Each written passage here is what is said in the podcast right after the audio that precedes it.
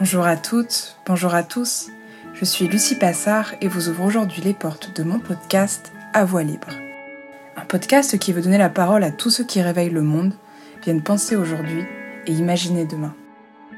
Je souhaite que les témoignages que vous allez entendre vous permettent de développer votre esprit critique, de mieux connaître un sujet de société actuel, mais surtout, j'espère qu'ils vous donneront envie de vous engager à votre tour. Car si tout le monde se mobilisait pour une cause, petite ou grande, qui sait ce que nous pourrions faire En parlant d'envie, enfin un premier épisode. Qu'il est difficile parfois de se faire confiance, d'être satisfait. Je fais partie des gens qui refont tellement pour atteindre une perfection qu'ils finissent par finalement ne pas faire. Alors si vous m'écoutez aujourd'hui, c'est que j'ai fini par oser, par aller au bout de mon idée, de mon désir de créer. Et c'est ce que je peux vous souhaiter de mieux pour cette année 2021. Pour ouvrir cette première saison, je suis partie un matin, gare de Bordeaux, avec mon vélo, pour arriver en bord de plage. Car c'est chez elle, sur le bassin d'Arcachon, que Daniela Felletti, ma première invitée, m'a reçue. Daniela fait partie de ces personnes audacieuses et aux mille vies. Italo-brésilienne, ancienne expatriée en Espagne, aujourd'hui en France, professeure, chasseuse de tête, consultante, elle se bat chaque jour sur les questions de la diversité et de l'inclusion. Je la connais pour ma part du mouvement Linine, fondé par la directrice des opérations de Facebook un réseau avec une belle mission, combattre les inégalités et particulièrement aider les femmes à réaliser leurs ambitions professionnelles. J'espère que vous apprécierez nos échanges et la voix libre de Daniela. Alors sans plus attendre, c'est parti pour cet épisode enregistré face à la mer. Bonne écoute Bonjour Daniela, euh, déjà ravie de te recevoir comme première invitée euh, de mon podcast et d'avoir la chance de pouvoir échanger avec toi sur tes engagements, que ce soit pour les femmes mais surtout pour un monde plus inclusif euh, en général. Alors, euh, tu es consultante internationale en diversité et inclusion, mais aussi formatrice, chasseuse de tête, mentor. Est-ce que tu peux un peu nous expliquer en quoi consiste ton job Et euh, finalement, c'est quoi la journée type de Daniela Felitti? Bonjour Lucie, merci pour cette invitation. Très ravie d'être ici avec toi et échanger sur ces questions qui me tiennent. Euh, la diversité et l'inclusion. Je suis consultante, euh, donc je donne des conseils aux entreprises et euh, aux dirigeants pour les aider à créer une culture d'appartenance, ben, surtout travailler sur leurs compétences de leader pour devenir inclusif. je donne des conseils aux entreprises, mais aussi euh, individuelles directement donc aux, dirigeants. Mais j'ai aussi euh, euh, donne des cours à l'école des commerces dont j'amène le sujet des, démarches d'égalité qui englobe toutes les bases sur la diversité et l'inclusion. Qu'est-ce que c'est le bien conscient, l'intersectionnalité, le privilège, etc. ensuite, je donne aussi des conseils sur la gestion des carrières euh, surtout international. Et j'amène aussi une petite euh, particularité qui est euh, travailler avec le candidat les billets qu'ils vont retrouver lors de leur recherche. Et bien sûr, en commençant, il faut démarrer mm. par soi-même sur notre propre billet autour de la recherche d'emploi. Voilà. Et on se connaît aussi de Linine, puisque tu es la leader régionale à Bordeaux. Est-ce que tu peux expliquer à ceux et celles qui n'en ont vraiment jamais entendu parler ce qu'est Linine Qu'est-ce que ce mouvement Bien sûr. Euh, alors, Linine, déjà, c'est un livre. Linine Human. Oui, avant tout. avant tout, c'est un livre. C'est Linine Human Work the Will to Live, de Lead. Euh, le titre en français, c'est En avant tout, les femmes, euh, le travail, le pouvoir. C'était écrit par Sheryl Sandberg. Donc, c'est après la publication de son livre qui le mouvement est né. Donc, ce mouvement, euh, il a été créé pour aider les femmes à avancer dans le leadership, où euh, Chariot été nous qui, voilà, il, faudrait euh, travailler ensemble pour euh, y arriver. Donc, le mouvement, il y a le, dans le cœur de ce mouvement, c'est le cercle en fait. Les cercles lignines, c'est des petits, groupes qui se rencontrent chaque mois, de 8 à 12 personnes. Euh, pour euh, donner, se donner de soutien par les pairs. Donc c'est comme un mastermind, c'est travailler sur euh, le sujet individuel mais aussi de groupe. pour qui on puisse avancer. Ensuite, on travaille aussi sur la lutte contre le biais des genres. Hmm. Et toi, comment tu es arrivée à Lénine, du coup? Moi, j'ai lu le livre, en fait. j'ai lu ce livre-là quand j'étais à Madrid, en 2013. Hmm. Et à cette époque, j'étais dans un moment très difficile euh, professionnellement.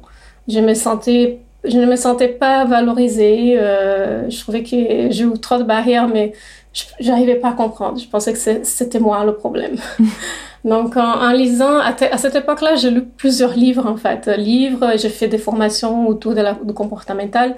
C'était le moment que j'ai eu vraiment l'intérêt d'aller plus loin sur la question bah, psychologie euh, autour de comportement, mm. comportement humain. Et Lénine, c'est tombé dessous par hasard. Euh, je veux dire, le livre, euh, tu l'as trouvé par hasard et tu l'as ouvert et... C'était... tu en avais entendu parler avant? C'était en fait sur un réseaux sociaux, sur euh, Facebook, une amie qui, qui j'admirais. Euh, quelqu'un qui travaillait sur le investment mm. banking, euh, voilà, que maman célibataire et tout. Elle a écrit euh, sur son post euh, qu'elle venait de lire ce livre et que toutes les femmes et les hommes doivent le lire. Doivent le lire. Donc ça m'a motivée tout de suite. J'ai l'acheté. je savais mm. pas de quoi ça parlait.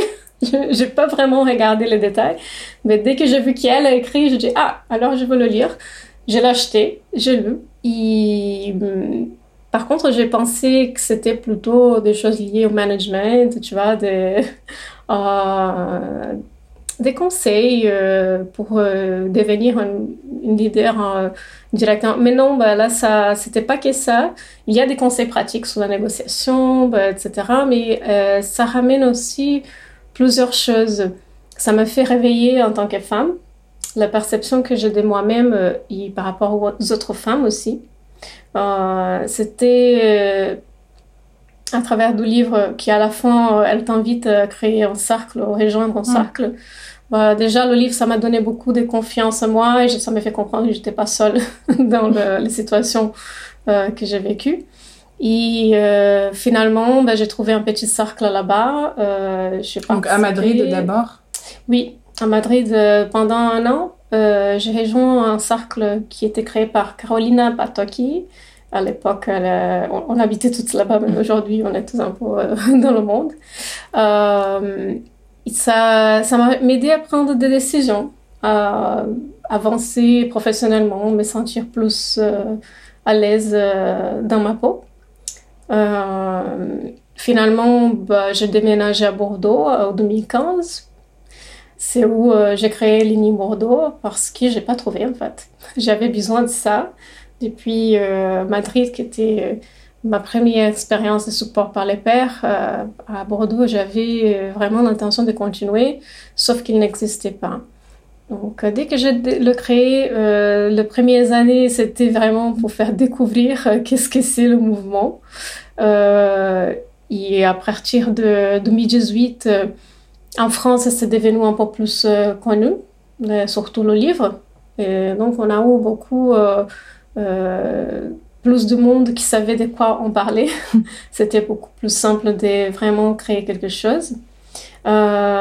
Par contre, bah, on, a vraiment changé et amélioré les choses lors de ces années-là. On a dû changer l'approche parce que c'est une autre culture aussi qui n'est pas habituée au cercle ou le, ce concept de support, soutien mm. par les pairs. Donc, on, a dû vraiment euh, intégrer euh, l'information, bah, faire découvrir, faire euh, comprendre à profondeur. Euh, au 2019, donc, je suis devenue leader régional en janvier. Et c'était parce qu'en fait, la fondation aux États-Unis, ils ont vu qu'il avait une, une activité très, très riche et, et qui, moi, j'étais vraiment engagée. On était déjà connectés avec la fondation. Euh, donc là, euh, en tant que cercle, euh, ils ont vu une croissance très vite dans l'année. Ils m'ont proposé de représenter officiellement. Donc, hmm. le Ligne Bordeaux Cercle est devenu un réseau de network. Et aujourd'hui, nous avons une équipe euh, de 8 femmes, plus 10 euh, cercles dans la ville active, 300 membres inscrits. Et on, on essaye de vraiment créer une, réseau qui, croit, qui, va grandir ensemble. Oui. Donc, on mm. travaille ensemble. donc là, nous sommes là pour donner le support aux leaders et faire qui euh, la connexion entre les leaders et les, les membres, ça soit euh, vraiment euh, engagé dans le, les histoires. C'est en fait comme on, on travaille avec les cercles, c'est à travers les histoires. Donc c'est mm. si du partage d'expérience, c'est du soutien euh, entre membres. Oui, exactement. C'est un soutien euh, qui on va travailler. Euh, par contre, c'est vraiment de travail sur nos projets professionnels directement à travers le cercle. on s'accrée en entraide. Donc, on a des objectifs à travailler ensemble. On va travailler pour l'objectif du cercle aussi, parce que chaque cercle a une thématique différente. Euh, donc, on a aussi la juste cause de cercle. Comment on va arriver euh, à travers... Par exemple, sur Bordeaux, tu as des exemples un peu de, de cercles à citer pour... Euh, oui, tout à fait. là, par exemple, on a le cercle Leadership Organisation qui a, je pense qu'il a presque 12 ans déjà. Et c'est un cercle qui a pour objectif d'aider ses membres à développer son leadership au sein de l'organisation. Donc, c'est spécifique pour ça. Et oh, leur euh, valeur, c'est aussi de donc euh, amener la confiance en soi. Euh, faire partie d'un cercle, c'est dire, c'est-à-dire je participe, je propose, je suis proactive, je n'attends pas que les choses arrivent à moi. Donc, on, va vraiment travailler ensemble. Et ces, cercles-là, c'est un bon exemple parce que mm. Karine Changeoin et Hélène Desbier sont les, les leaders. elles ont créé vraiment une synergie euh, intéressantes avec leurs membres où euh, les membres se sentent euh, engagés sur le, le travail qu'ils ont à faire. Et du coup, c'est un, un, livre qui t'a conduit à Lénine. Et je crois qu'il y a un autre livre de Sheryl Sandberg aussi, qui a beaucoup compté pour toi, qui est Option B. Alors, je sais que c'était pas le thème de la discussion, mais j'aimerais beaucoup que tu en parles de ce livre, parce que je suis en train de le lire aussi actuellement, et je pense qu'il pourrait aider pas mal de gens. Ouais, ce livre euh, Option B, c'était euh, autant important que l'INI, en fait. Et, je pense que le fait qu'il était créé par Chariot, euh, ils ont mis ensemble, en fait, le mouvement. oui, l'un c'est vrai qu'aujourd'hui, lorsque tu veux en acheter un, on te propose l'autre avec. c'est clair. Mais parce qu'en fait, c'est les valeurs qui sont connectées. Surtout cette année. Cette année, elle nous a montré que la résilience est très importante. En fait, l'Option B, il parle de comment euh, construire euh, ta résilience et retrouver la joie mm. euh, quand, quand, on passe, on vivre des adversités, en fait. Par rapport au titre, c'est un ami à elle qui lui a dit, voilà, l'option A n'est pas disponible, donc ça sert à rien de s'acharner à et si ou j'aurais aimé que, mais du coup on va faire avec une autre option et une autre voie. Oui, tout à fait. Ça parle, en fait, euh, dans mon cas, j'ai lu ce livre. J'ai, avant tout, j'ai découvert le, mouvement. avant de lire le livre, c'était euh, euh, le contraire. avec Linine, j'ai lu le livre et j'ai trouvé le mouvement. Option B, c'est par hasard, j'ai trouvé le mouvement et après, j'ai lu le livre. parce que j'ai perdu mon père à la fin 2016. C'était, c'était un peu violent pour moi parce que c'était trop vite. Il habitait, tu vois, mon frère est au Brésil, elle était au Brésil.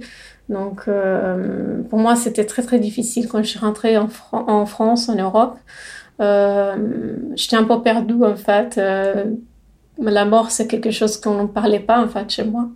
Donc, ça manquait euh, euh vraiment une connexion avec euh, ce que je, viens, je venais de, de vivre. Mm. le livre, il m'a aidé, le mouvement, il m'a aidé vraiment à comprendre sur me donner du temps pour euh, mon deuil, pour euh, me recentrer, pour retrouver la joie, effectivement, la résilience. Donc euh, là, le fait que je prenne un, un tasse de thé aujourd'hui, ce matin, et que je me lève, c'est, c'est déjà un grand travail quand tu es dans, dans un moment tellement difficile. Donc il faut vraiment se, donner aussi, je vois, être heureuse pour chaque accomplissement dans la journée.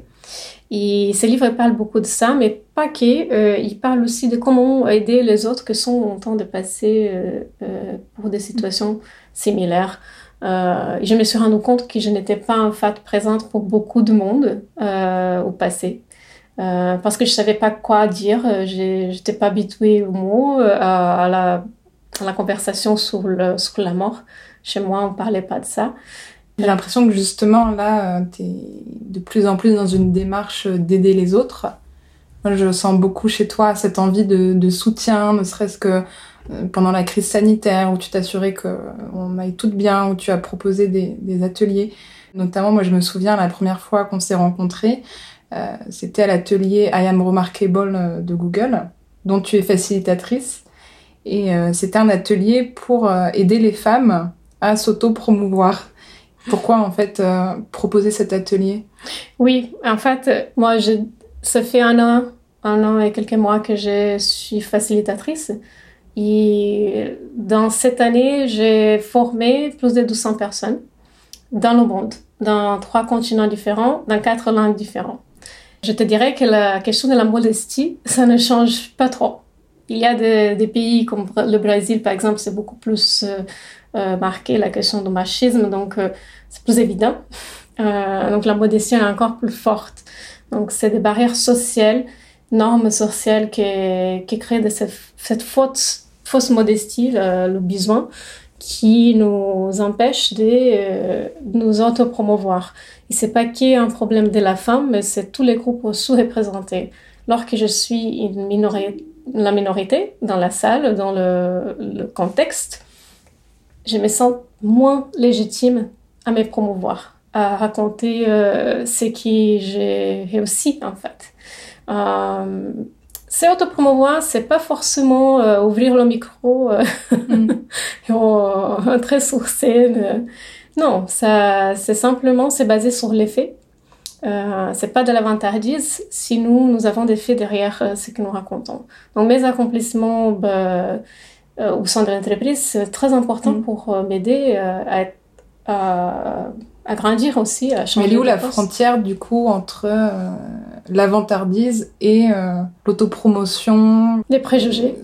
Alors les, les préjugés sont ben, la première barrière qui existe. Donc aujourd'hui, Ian Remarkable travaille beaucoup pour éliminer ces préjugés inconscients qui créent des stéréotypes et qui donc euh, fait, font que nous, on croit qu'on ne doit pas s'auto-promouvoir et que l'autre aussi, euh, ça va faire miroir le fait que moi, je crois que je ne dois pas le faire, je dois être modeste. Donc, quand je vois quelqu'un qui raconte son, sa réussite, moi, je ne veux pas célébrer parce que je pense qu'elle doit être aussi modeste. inconsciemment, on crée cette euh, croyance qui crée des barrières inconscientes euh, qui souvent devient aussi consciente hein, par mm. rapport euh, euh, à la société. Et donc l'idée, c'est de créer des alliés au sein aussi de la société, de l'entreprise, n'importe où tu es en train de t'auto-promouvoir. au même temps qui travailler dans notre propre préjugé pour les éliminer en fait et nous redonner la confiance, mm. changer cette croyance pour qu'on puisse euh, se sentir à l'aise lorsqu'on se Donc pour toi, le fait d'assumer soi-même ses réussites, ça permet de mieux accepter celles des autres? C'est-à-dire parce que souvent on a l'image en fait des femmes euh, Tout à fait. qui qui se jalousent euh, les réussites et qui du coup s'empêchent elles-mêmes d'avancer dans leur carrière. C'est quelque chose auquel tu crois? Ça fait un miroir en fait. c'est l'effet miroir, on dit. Euh, dès que moi, ça me dérange que quelqu'un d'autre euh, c'est fait ça auto Parce que c'est particulièrement euh, marqué chez les femmes qui ont beaucoup plus de mal, a priori, à assumer mm. oui. leur qualité, leur réussite. oui, c'est surtout dans la sphère professionnelle. C'est très marqué un peu plus chez les femmes, oui, parce que pour la façon qu'on a été éduqués, qui, euh, qui les, que la société croit qu'on doit se comporter. Donc, euh, par exemple, on revient sur euh, termes qui sont beaucoup masculins. voilà, l'entreprise, c'est un exemple, hein, elle a été créée pour, par les hommes, pour les hommes. au début, on était à la maison, la femme, elle n'était pas mm. faite pour aller travailler. Et ça fait des années que nous sommes là, que la femme, elle a travail. Mais euh, le système n'a pas changé. Donc, euh, il est encore très patriarcal. Euh, il n'a pas, il a pas changé le système pyramidal. En fait, le système pyramidal, ça crée quand même de ces barrières. C'est très contrôlateur. Et ça ne permet pas qu'on se sent à l'aise pour nous exprimer. Mm. Il a il n'y a pas eu une, une, vraie adaptation à l'inclusion de la femme. Euh... Dire par exemple par rapport euh, à la maternité, aux enfants, aux euh, horaires. par exemple, ouais.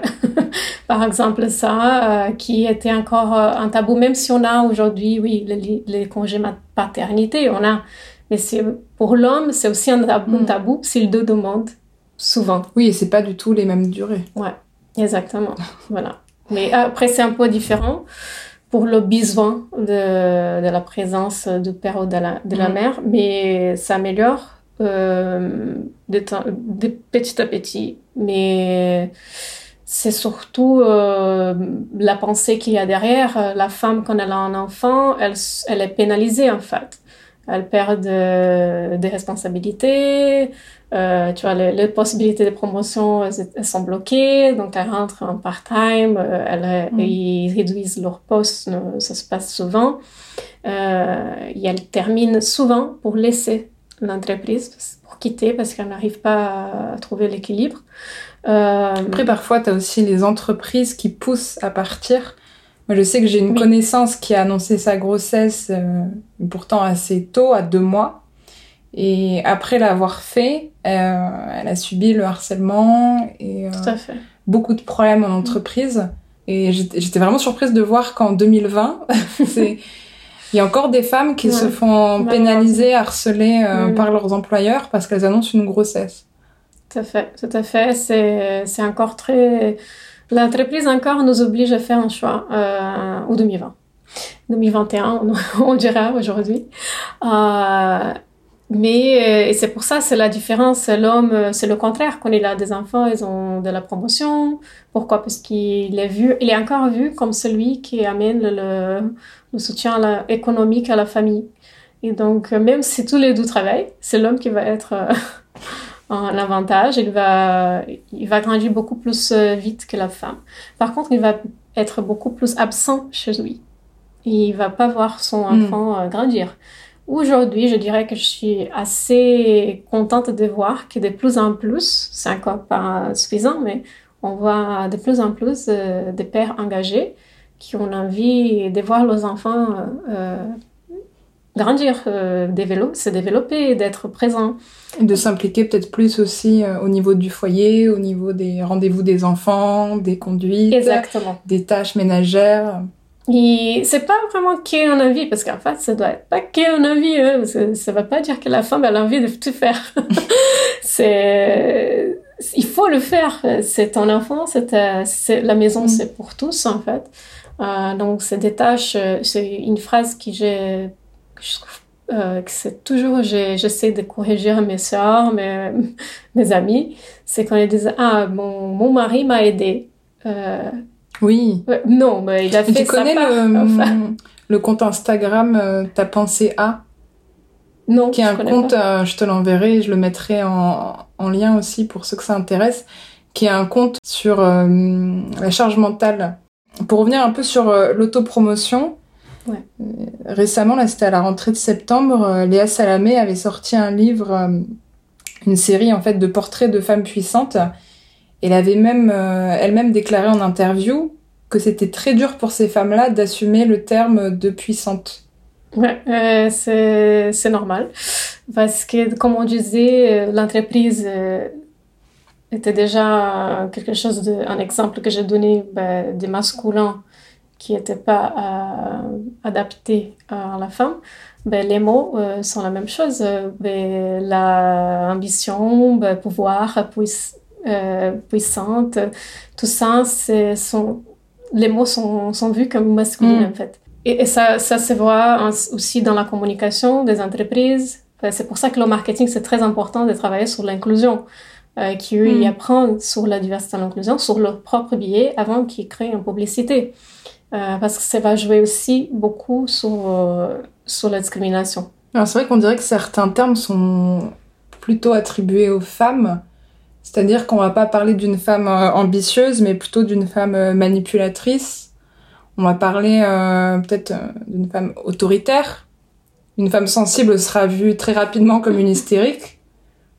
Qu'est-ce que tu en penses C'est encore pire la connotation qui, est, qui a été créée derrière ces mots euh, pour définir euh, ben, le comportement des femmes. Mm. Et qui, euh, c'est toujours, ça revient toujours sur le bien conscient. C'est des préjugés qui créent des stéréotypes et donc des discriminations internes et externes. Au niveau de l'entreprise, il y a aussi la question de le sujet de l'argent. Pour toi, en fait, est-ce qu'il y a encore des inégalités de salaire persistantes entre hommes et femmes et à quoi c'est dû Et qu'est-ce qu'on peut mettre en place peut-être pour euh, résorber ce problème? Euh, écoute, si on n'aurait pas des écarts de salaire, on n'aura pas l'index qui a été créé il y a, je pense qu'en un demi d'où euh, en France. Il n'était pas créé, était, était pas créé, il était imposé euh, aux entreprises de publier depuis euh, ouais, je pense 2019. Et hum, le, le, but de cet index, c'est de faire comprendre vraiment l'écart qui existe mm. dans les entreprises. Et hum, parce qu'il existe. Euh, il y a des statistiques, euh, je me souviens bien, la chiffre c'est autour de 27% encore d'écart tout confondé, hein, tous les métiers confondés euh, et part-time ou full-time. Après, il y a des, des, différenciations si tu cherches sur les statistiques euh, par euh, métier aussi. Mais il existe un grand écart, donc penser que tu gagnes 27% moins qu'un homme parce que tu es une femme, c'est énorme, c'est pas juste. Euh, lorsqu'on a les mêmes compétences, on fait le même métier. Euh, voilà.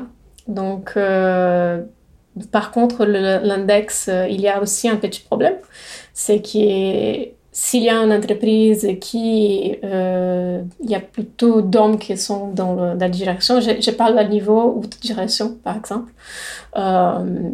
qu'il y a une femme et cinq hommes, Là, on n'a pas assez de, statistiques non plus. Oh, s'ils n'ont pas encore euh, des femmes au conseil d'administration, donc on ne peut pas non plus mesurer. Et euh, souvent, les entreprises aujourd'hui s'accrochent encore euh, qui est sur les chiffres parce que c'est obligatoire. donc, le travail autour de l'inclusion, c'est très important pour qu'on puisse changer ça. En fait, créer des mentorships, là, le mentorat, sponsoriser euh, les femmes pour qu'elles puissent euh, être euh, grandir au sein de l'entreprise avec un salaire juste, sa juste valeur, pour qu'on puisse avancer vraiment. Et, donc là, ça revient aussi sur l'intersectionnalité des femmes. C'est pas qui la différence entre hommes et femmes. Je trouve qu'on on, on reste trop limité au genre lorsqu'on a aussi, euh, malheureusement, ben, ça, rajoute des discriminations par rapport euh, à la pluralité des diversités qu'on a. Hein. Moi, en tant que femme euh, brésilienne des couleurs, je suis une femme de couleur, donc je vais peut-être affronter beaucoup plus, trois fois plus qu'une femme blanche, les discriminations. Euh, une femme, même par rapport à une femme noire, euh, moi j'ai beaucoup plus de privilèges. Euh, je me rends compte en fait. Et si je suis handicap et si je suis de la catégorie LGBT, donc ça se rajoute des discriminations. Pourquoi? Parce que les différences sont vues encore comme quelque chose de négatif. Et l'idée, c'est aussi le cœur de mon travail.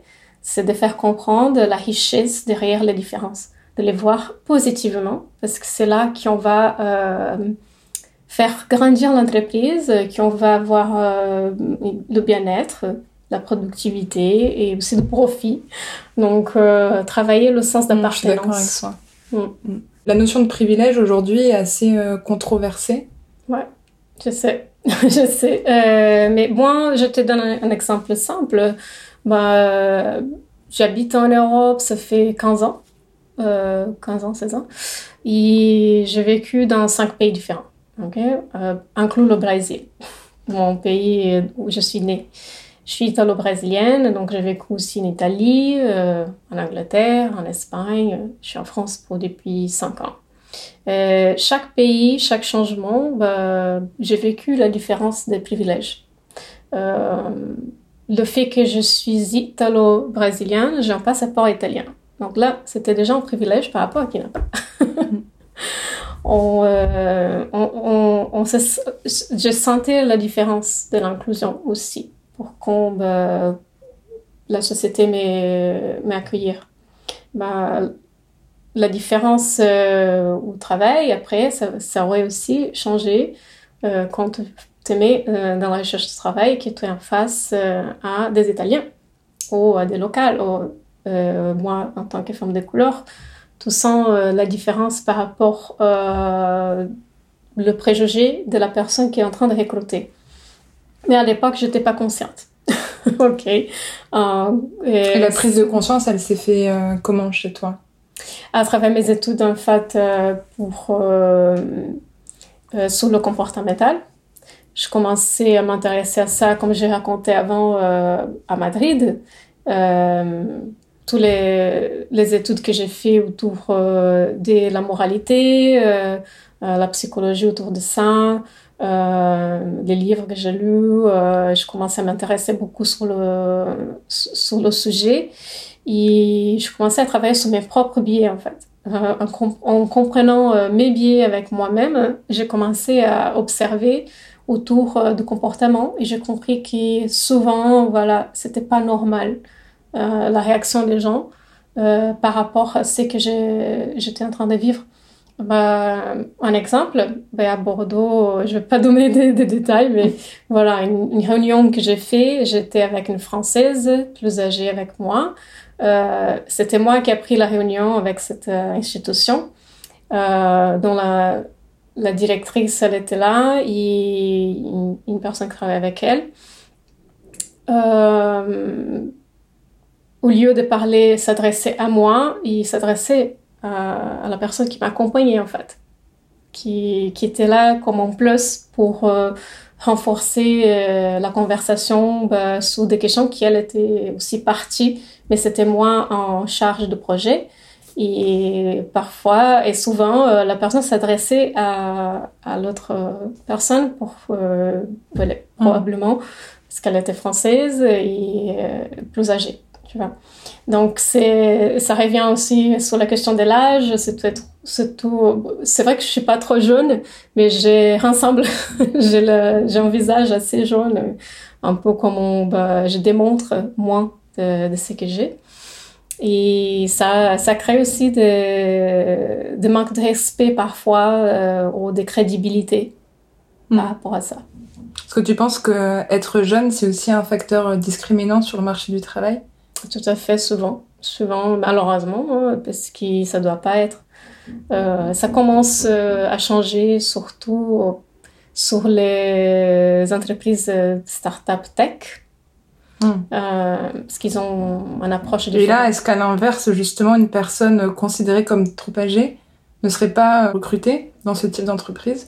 Ah oui, Ça existe aussi à l'inverse Tout à fait. C'est à partir des 45 ans, il y a un gros problème euh, pour le recrutement, en fait, euh, pour, pour qui dans le marché du travail. C'est pour ça que, d'ailleurs, il y a plusieurs euh, initiatives aujourd'hui en France euh, qui parlent de ça, sur comment inclure, euh, inclure les, les seniors au sein mm. l'entreprise. Mais c'est encore un gros tabou parce qu'ils sont aperçus comme bah, trop chers ou qu'ils ont trop d'expérience pour 7 ans. ouais, aussi pour le niveau de salaire qu'ils ont envie d'offrir. De l'autre côté, euh, si tu es trop jeune, c'est la même, le même principe. Donc, euh, on cherche aussi à travailler ça euh, autour de l'inclusion, c'est vraiment ben, considérer les compétences. Tout à l'heure, tu as parlé du, terme de hum, juste valeur. Qu'est-ce que pour toi la juste valeur et quels conseils euh, tu pourrais donner à une jeune femme qui arrive sur le marché du travail pour arriver à la défendre? Mm, ma juste valeur, c'est vraiment ben, la valeur que je dois euh, recevoir pour ce que j'offre euh, en tant que professionnel. Euh, si j'ai fait des études et que j'ai des expériences et que je, je sais que ma valeur X, je veux me défendre pour la réussir.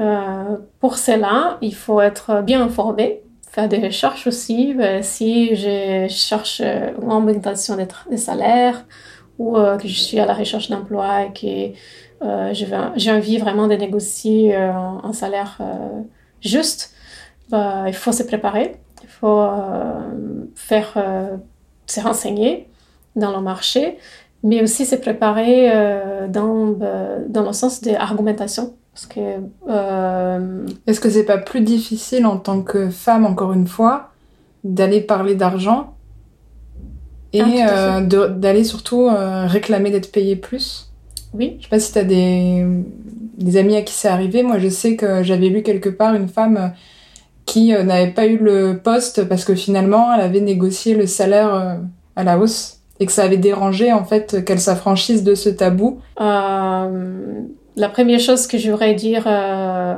euh, à toutes, hein, euh, toutes les femmes, c'est de travailler sur ses propres billets avant tout, par rapport à la négociation, par rapport à l'argent, par mm. rapport à ses ambitions.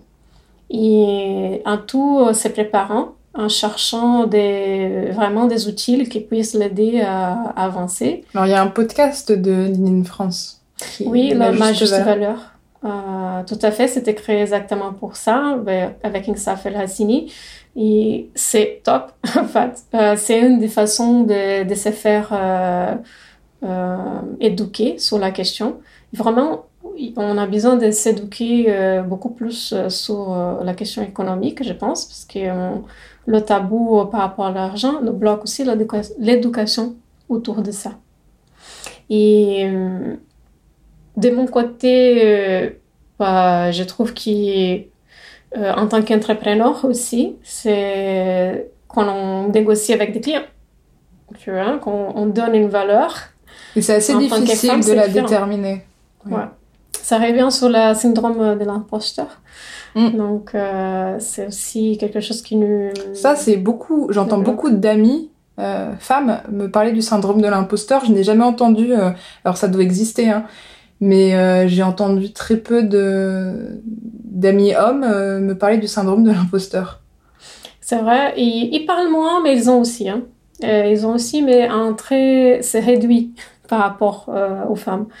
la différence, c'est qu'eux, ils, risquent plus que nous. Même, même s'ils ont cette sensation, ces sentiments illégitimes, ils essaient de, de cacher plus facilement que nous parce qu'ils ont été éduqués pour ça, pour risquer, pour se mettre en avance. Euh, donc la plupart, ça, oui, ça, ça va être euh, très différent écarté par rapport à la femme. Donc euh, euh moi, je l'ai toujours, hein, pause, ça arrive souvent. C'est surtout que je parle avec elle aujourd'hui. Euh, reste là, laisse-moi travailler et avancer. Euh, d'ailleurs, c'est un sujet qu'on a beaucoup euh, discuté avec le I Am Remarkable, parce que ça revient aussi sur ça. Euh, la question de l'autopromotion, pourquoi on ne le fait pas, qu'on ne se sent pas légitime en fait. Donc là, ça revient sur changer les codes en fait, sur la, la norme sociale.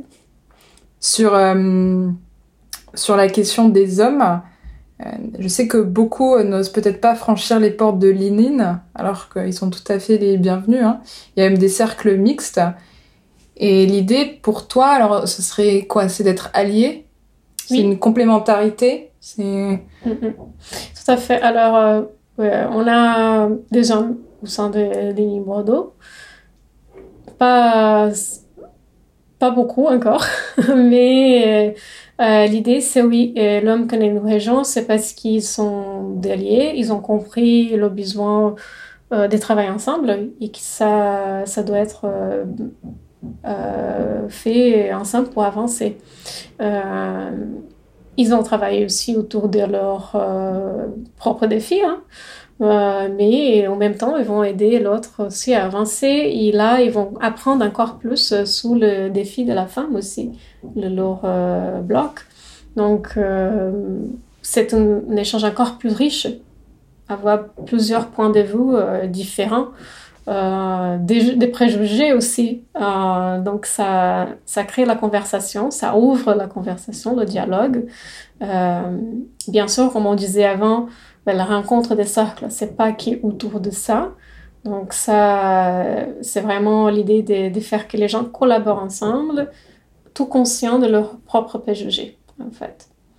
Que l'inclusion soit la base de chaque cercle comme valeur, c'est-à-dire on peut tous s'exprimer dans le respect, l'écoute active, euh, euh, pas de jugement, dans la confidentialité aussi, qui est important, dans l'engagement euh, que je suis là pour aider quelqu'un d'autre.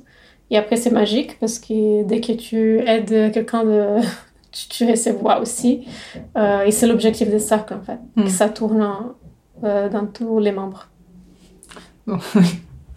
on se regarde, on rigole, mais que je crois que le voisin a décidé de monter ses meubles pile au moment d'enregistrer le podcast, donc j'espère que c'est pas trop désagréable, euh, ou alors que je pourrais couper les, bruits de marteau au montage.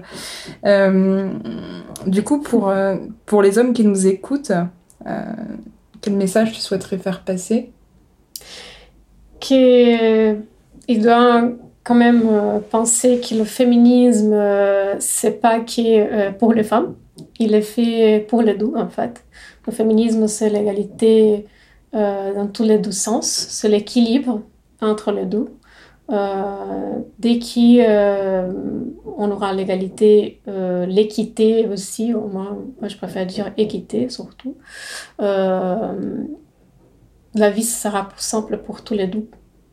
Et la compréhension entre leurs et qu'est-ce que tu réponds aux antiféministes qui ont souvent comme argument que si le féminisme, c'est juste dire que l'homme et la femme sont égaux, euh, euh, oui, d'accord, et on n'a pas besoin de faire un mouvement pour dire ça. Euh. beaucoup disent oui, mais ça c'est déjà la base de l'humanisme, à proprement parler, donc. Alors, le, c'est très, je dirais que c'est pas très intellectuel comme réponse. ça manque du coup une base de compréhension à profondeur de l'histoire. Parce que le, si on est là, on, a encore un combat, c'est parce que c'est pas encore euh, euh, équilibré. Euh, si on regarde tous les écarts de salaire, mais aussi ben, le manque, tout ce qu'on a discuté aujourd'hui, sur les, problématiques sur le, les congés maternité et paternité, ça fait comprendre qu'il il faut encore euh, du boulot, euh, de travail autour de ça. Donc le féminisme, c'est pas qui... Euh, alors, il y a une réponse que, désolé, ça me fait une pause parce que récemment, il y a un, un monsieur qui m'a dit, oui, mais du coup, quand on doit, il pense tout, tout de suite sur ben, leur niveau de payer le restaurant euh, ou euh, tu vois que du coup euh, pourquoi les femmes s'attendent qu'on paye le restaurant? Tu vois ça reste tellement basique comme exemple. Après le, le fait que tu payes ou non au restaurant ben ça, te fait plaisir ou non. Ou moi, la femme aussi elle peut offrir. Mais euh, tu seras aussi sûr que euh, tous les deux dans la même table, souvent l'homme va avoir un, salaire encore plus euh, élevé que la femme. Ça, ça revient de là-bas, l'offre de restaurant. mais juste pour rester sur le non intellectuel conversation, pour expliquer à qui euh, pense encore comme ça. Euh, il faut aller plus loin, il faut étudier l'histoire derrière. Euh, plutôt, on parlait de cette histoire euh, de, de l'Angleterre, c'était en Angleterre la série euh, d'où on raconte euh, oui, sur les femmes. Chronique de Bridgeton. Oui, c'est là. C'est là, euh, ça fait bon, montrer un peu euh, comment c'était, euh, que la femme, elle Ouais, était très là. bonne série à voir d'ailleurs, je mettrai aussi le lien. Mm, mm. Elle était pour On- faire. On voit euh, le poids des, des mariages euh, forcés de l'époque et du rôle des femmes de l'époque. Tout à fait. Cantonnées à trouver un bon mari. et surtout, moi, ce qui m'avait fasciné, c'est la, la famille euh, complètement déshonorée. euh, si une des jeunes filles euh, se retrouve cinq minutes dans un jardin avec un homme et qu'ils ne sont pas mariés. euh, tout Ouais. ce déshonneur, en fait, euh, qui arrive derrière.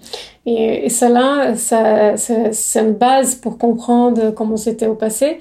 Bien sûr, souvent ils ont dit oui, mais on n'est pas comme ça maintenant. Et bien sûr, euh, ben, ça explique les préjugés restés inconscients en fait. Donc même si on n'est pas forcé à marier, euh, etc., euh, la façon qu'on se comporte, c'est beaucoup similaire si on, regarde bien les histoires euh, et les conditions d'éducation que chaque genre a eu jusqu'au moment. Dans les écoles aussi, comment le, professeur va se comporter avec les élèves. Euh, avec la fille, c'est différent par rapport au, euh, au garçon. Euh, là, souvent, l'exemple qu'on a, c'est, voilà, euh, faut, On a souvent aussi l'exemple de, de la cour de récréation, Oui. avec les filles beaucoup plus en retrait entre elles sur les côtés, les garçons qui occupent l'espace. Euh. Oui, après, faut pas euh, abîmer ton, ta robe, tu vois. Tant que l'homme, le garçon, il est un peu plus autorisé à, faire des bêtises, à courir, euh, à prendre des risques. Voilà, c'est beaucoup plus normal qu'il qu'il a- qu'il est fille. Donc là, c'est aussi quelque chose qui était beaucoup avancé, mais euh, le système d'éducation, encore, euh, il y a beaucoup à faire pour changer. Dernier sujet qui me tient à cœur, c'est le sujet vraiment de la bienveillance au travail, parce qu'il me semble que toi comme moi, on a connu des expériences euh, pas faciles euh, au travail, voire des histoires de harcèlement. Est-ce que tu accepterais d'en parler un peu plus en détail? Surtout, en fait, nous dire comment tu t'en es relevé? Et ce que ça t'a permis de comprendre?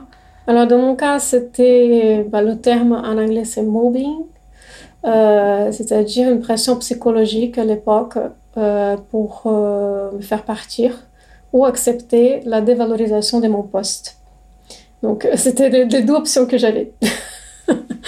Euh, cette euh, entreprise de, ils m'ont présenté une lettre pour informer euh, le changement de l'organisation ces changements-là, euh, ou changer mes horaires, euh, des choses que j'étais pas d'accord, ils savaient que j'étais pas d'accord, et en plus en diminuant euh, mon poste, la responsabilité. Et euh, ils n'avaient pas une explication en fait euh, légitime. Donc euh, moi, j'étais pas d'accord. Euh, c'est vrai que j'avais déjà envie de quitter l'entreprise. Par contre, pour eux, ils savaient qu'ils s'ils faisaient ça, euh, ils pouvaient, mais euh, je pouvais quitter. Et ils, ont, ils auraient me payé qui euh, 20% de ce que j'avais droit dans, le, dans la loi espagnole. C'était en Espagne. Donc, euh, qu'est-ce qui? Il a, euh, ils ont écrit cette lettre que je dois signer, euh, voilà, dans les 15 jours à venir. Ils avaient un peu de presse, ils ont, mis un peu de pression au moment, mais j'étais vraiment à cette époque, heureusement, j'étais déjà dans mon cercle Lénine à Madrid, qui m'a donné beaucoup de force déjà et de confiance en moi pour euh, lui dire euh, non, j'ai besoin d'un traducteur, de quelqu'un euh, qui lise ces contrats pour moi. Donc cette lettre pour moi. Donc je reviens vers vous. J'ai pris, mes 15 jours. Hein. je cherchais d'aide. J'avais une copine qui était avocat, avocate. Elle connaissait un, avocat qui était un avocat de droit de travail au sein de l'organisation publique en plus.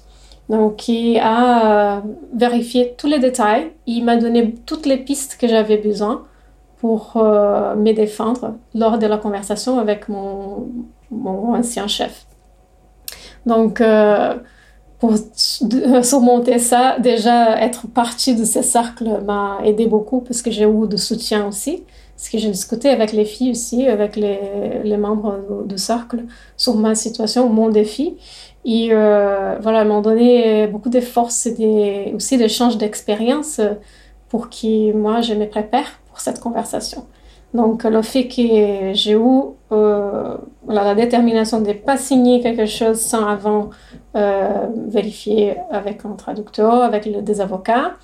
Euh, en plus, au moment que je lui, euh, je me souviens, j'ai un peu de, j'ai un peu effacé l'histoire de ma tête, donc je me souviens pas les détails, mais je me souviens qu'on était en, réunion et j'avais des informations en plus sur mes droits et qui lui n'avait pas pris en compte.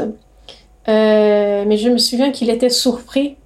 Il voulait pas signer, en fait. C'était le contraire. et là, je lui dis, bon, si tu veux, on appelle euh, l'avocat parce que je le à, disposition. Donc, j'étais vraiment euh, confiante dans ces moments-là. Pourquoi? Parce que je me suis préparée avant. Donc, ma façon de... Donc, bien s'entourer. Bien s'entourer, avoir de soutien, voilà, être pas seule, en et se préparer. Se préparer. Demander d'aide. Daniela, on arrive au terme de cette conversation qui est super intéressante. Je te remercie encore une fois d'avoir accepté euh, ce rendez-vous avec moi et d'être la première invitée de mon podcast. Comme c'est la première fois, euh, il y a encore beaucoup de petites choses à, travailler. Euh, néanmoins, ça m'a fait chaud au cœur que tu acceptes qu'on puisse discuter de tous ces sujets. Et merci de ton soutien pour la création de ce nouveau projet. Est-ce que tu peux nous donner peut-être tes réseaux sociaux, là où on peut te retrouver? Bien sûr, déjà sur LinkedIn, euh, je suis très active. Donc, Daniela Felletti, euh, vous me trouverez euh, facilement. voilà, il faut juste rajouter un petit message que j'aime bien aussi savoir avec qui je connecte et pourquoi, quelle est la, la connexion des valeurs. Euh, ensuite, euh, voilà, sur Instagram, euh, euh toujours Daniela Felletti euh, Ou Consulting. Bordeaux. So, pour le réseau, oui, vous pouvez trouver Lining Bordeaux comme on compte. Sinon, bah, Facebook aussi. Pour Lining, on a Lining Bordeaux. on a sur LinkedIn aussi la page de Lining Bordeaux. Euh, après, vous pouvez s'inscrire. Hein. Ben, avant tout, j'invite les gens qui ne connaissent pas encore de lire le livre pour euh, vraiment comprendre de quoi on parle. Euh, nous, on n'a pas de commission sur les livres, mais je trouve que c'est la base. C'est en fait c'est ça qui m'a inspiré à créer le cercle et le, réseau. Donc, euh, c'est important. Qui... Et même d'aller voir peut-être le site internet Lénine France où il y a beaucoup de ressources. Tout à fait. Lénine France .fr. même, oui, .org aussi. Euh, qui est en anglais, mais où il y a beaucoup de... Il y a la version française, euh, pas encore toutes les, les contenus.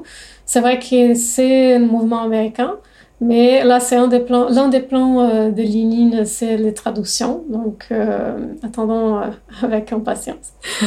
Nous attendons avec impatience. Mais c'est, aussi là, ouais. Vous pouvez aller sur le linine.org, chercher les informations, chercher le réseau Linine Bordeaux, les, les cercles qui sont actifs aussi dans le réseau et qui puissent vous accueillir.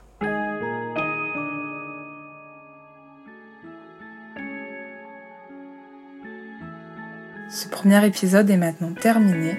Je remercie bien évidemment Daniela Felici, mais aussi vous de l'avoir écouté.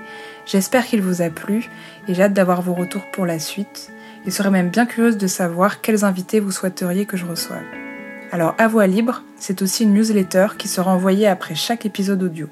Et dans cette newsletter, vous retrouverez un portrait de mon invité, toutes les ressources évoquées, des liens vers des articles de presse, mais aussi des livres, des films, les recommandations personnelles, dont la playlist de la personne interviewée, et puis bien d'autres surprises.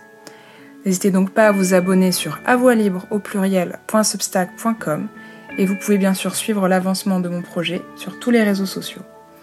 Alors prenez bien soin de vous en cette période pour le moins particulière et je vous dis à très vite